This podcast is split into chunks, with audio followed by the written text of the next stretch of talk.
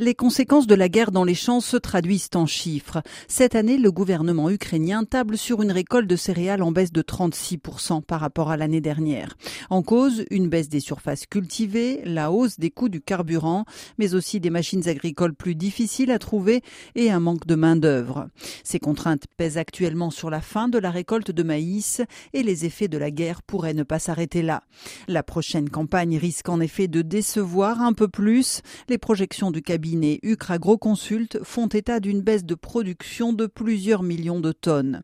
Si ces chiffres se confirment, ils auront un impact automatique sur les exportations de céréales. Avec ces projections, l'Ukraine exporterait pour la campagne 2023-2024 3 millions de tonnes de blé en moins et 7 millions de tonnes de maïs en moins. Les pays qui faisaient leur marché en Ukraine ces dernières années vont donc devoir continuer à se fournir ailleurs. L'Afrique du Nord, qui achetait en direct près de 30% des exportations de blé d'Ukraine avant la guerre s'est déjà adapté et n'importe plus que 8% du blé ukrainien commercialisé hors du pays. L'Afrique subsaharienne ne reçoit de son côté plus que 5% des exportations ukrainiennes au lieu de 9% l'année dernière. Pour l'heure, l'approvisionnement en blé des grands pays importateurs du continent n'est pas menacé. Il est assuré par les concurrents de l'Ukraine sur le marché des céréales, c'est-à-dire la Russie et l'Union européenne. On sait notamment que les exports français vers l'Algérie et le Ont nettement augmenté ces derniers mois.